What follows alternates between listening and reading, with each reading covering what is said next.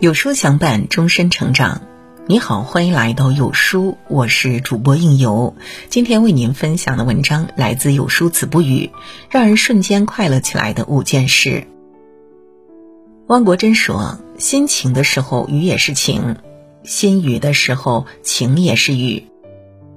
你的心情就是你生活的晴雨表，影响着你生活的方方面面。然而，人生不如意之事十之八九。”我们总会遇到各种不称心的事，当心情不好的时候，你不妨试着去做这五件事：一、和孩子相处，找回最初的简单。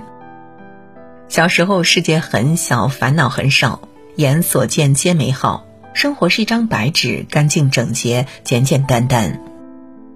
长大后，世界很大，快乐很少，眼所见多纷扰，生活是一团乱麻，理不清，剪不断。我们发现，孩子总是比成年人更容易快乐。买到心仪的玩具，有一点点零花钱；今天没有作业，受到老师表扬；买到心心念念的衣服，这些小事儿都能让孩子们感到快乐，因为他们要求的少，想的少，愿望容易满足。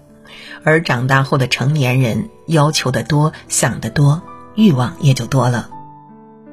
当你的能力不能支撑你的欲望时，你就失望了。开始埋怨了，愁云越聚越多，所以你的生活总是雨天。当你不开心的时候，不妨和孩子相处一天，去学学他们的简单，找回失去许久的童心。曾经在网上看到过这样一个视频：下雨天，一个小男孩背着书包，打着伞，欢快的在雨中蹦蹦跳跳往前跑，任凭积水打湿鞋和裤脚，满屏洋溢着简单的快乐。看完，让人不自觉的也跟着开心起来。网友在下面评论道：“小孩子的快乐就是这么简单。小时候我也是迈着这么可爱的步伐，代入感很强。我坐在这儿都想这么蹦起来。”和孩子相处，他会让你想起久违的简单心情。《小王子》里有这么一句话：“所有的大人最初都是小孩，只是很少有人记得。”所以，当你心情不好的时候，不妨暂时卸下包袱，做一天孩子，去感受那些无忧无虑的快乐。第二是出去走一走，偶尔给心情放个假。有时候我们不开心，往往是因为自己总爱钻牛角尖，把情绪限制在一个狭小的空间里，越想越委屈，越想越难过。这样不仅不能解决问题，反而让自己更加烦躁。所以，不如换一种方式去处理糟糕的心情。朋友小莲去年因为疫情的原因失业在家半年之久，这让她本来就紧巴的生活变得更是雪上加霜。她整宿整宿的睡不着，头发也开始大把大把的掉，每天的心情都很低落。看着自己越来越糟的状态，她知道自己不能再这样颓废下去了。于是他做了一个大胆的决定，买了一张火车票，来了一场说走就走的旅行。之前的他一直忙于工作，没有时间出去玩儿现在倒是有时间了，不如就给自己放个假，换个环境，也换个心情。他一边旅行，一边欣赏风景，从新出发，再次看见了生活的美好。所以啊，我们应该对自己好一点，想不通的事暂时放下，迈不过去的坎儿先缓一缓。积蓄了力量，再跨过去。听听音乐，短暂的放松一下那根紧绷的神经；出去散散步，关心一草一木，把忽略的风景依次补上；亦或者单纯的放空自己，任思绪天马行空。总之，就是别让自己一直沉浸在悲伤的情绪里。记住，你的悲伤还没有多到逆流成河的时候。成年人的简单快乐，就是不难为自己。偶尔休息，给心情放个假。第三是和好朋友聊天，清除心里的垃圾。当你心情不好，想找人倾诉时，一定要找个懂你的人。你和路人甲说你有多难过，那肯定是白费口舌；但和最好的朋友说，他们一定能理解你。所以心情不好时，约三五知己，小酌两杯，把话说给懂的人听。电视剧《请回答一九八八》里。最打动人的一幕，就是工作不顺心的德善爸爸下班回家之前，约上最好的邻居，在街头巷尾的小摊前坐一坐。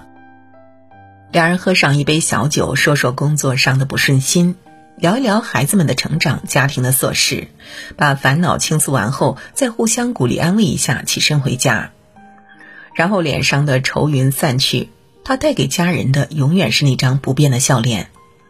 有时候我们不能跟家人讲的话，可以选择跟朋友讲。我们吐槽生活，但不抱怨生活，这是一种疏导坏情绪的方式。生活大事小事一箩筐，我们总会遇到一些垃圾事堵在心里，让人难过。如果我们不定时去清理一下，不开心的事越聚越多，久而久之便会觉得生活越来越难熬。每个人的心就那么大空间，你放了太多的不开心，那开心的事情就放不下去了。所以啊，有空的时候就多和好友聚聚。互相吐槽吐槽生活，清理清理心里的垃圾，心里的空间大了，心就宽了，心态就稳了，生活就顺了。第四是用笔卸下烦恼，跟自己对话。当然，不是所有的烦心事都能一吐为快。当你无处倾诉时，不妨拿起笔，把你的不快乐写下来。你可以事先准备好一张足够大的空白纸，然后坐下来，在纸上写下你所有的思绪。写的时候，你可以尝试有条理的一条一条写下你不开心的原因，这就是一个梳理自我情绪的过程。因为人在心情烦乱的时候，分辨力会下降，判断就容易出错。所以，把复杂的问题简单化、条理化，给问题归归类，再去想问题，就会比较清晰明了。写的过程也是你自我发泄情绪的时候，情绪释放完了，再回归事情本身，你的思路会清晰很多。正所谓，别人劝你千句，不如自己想明白，一笑了之。心情不好的时候，尝试和自己的情绪对话，把不开心的事情都留在纸上，和沮丧的过去告别，然后翻开那一页，开始新的篇章。如果觉得自己心理空间狭小，那就给他找个外挂放在外面，时常写写日记，记录生活的同时，也卸下心中的烦恼。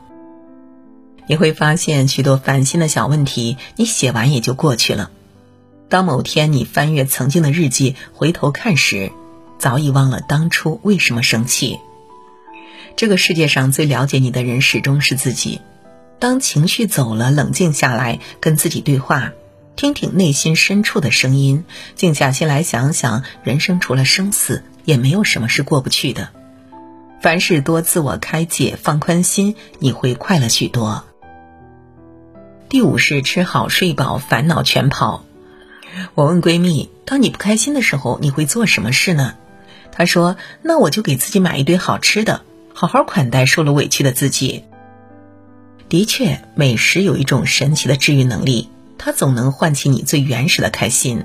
如果觉得心里苦，那就要让嘴巴甜起来。古人云：“良田千顷，不过一日三餐。”我们辛苦忙碌，往往就是为了那一日三餐。用食物缓解焦虑，吃好喝好，快乐不倒。吃饱后还要睡饱，养足精神，你才有精力在生活里打怪升级。倪萍在《姥姥语录》里说：“因为儿子生病，导致自己整宿整宿的睡不着觉。姥姥跟他说：‘天黑了，谁能拉着太阳不让他下山？你就得躺下。’孩子不怕。”多黑的天，到头了也得亮。烦心的事有时是无法控制的，就像我们无法阻止太阳下山一样。但是天黑也没有什么可怕的，天黑了就好好休息，养足精神，等待天亮。其实睡眠对每个人来说都很重要，它不仅仅能休养身体，更是清理大脑及心情垃圾的一个至关重要的过程。生活中的压力大多都可以通过睡眠释放出来。所以，当你遇到困难时，不要一直钻牛角尖，好好睡一觉，睡饱了，换个心情，难题才会迎刃而解。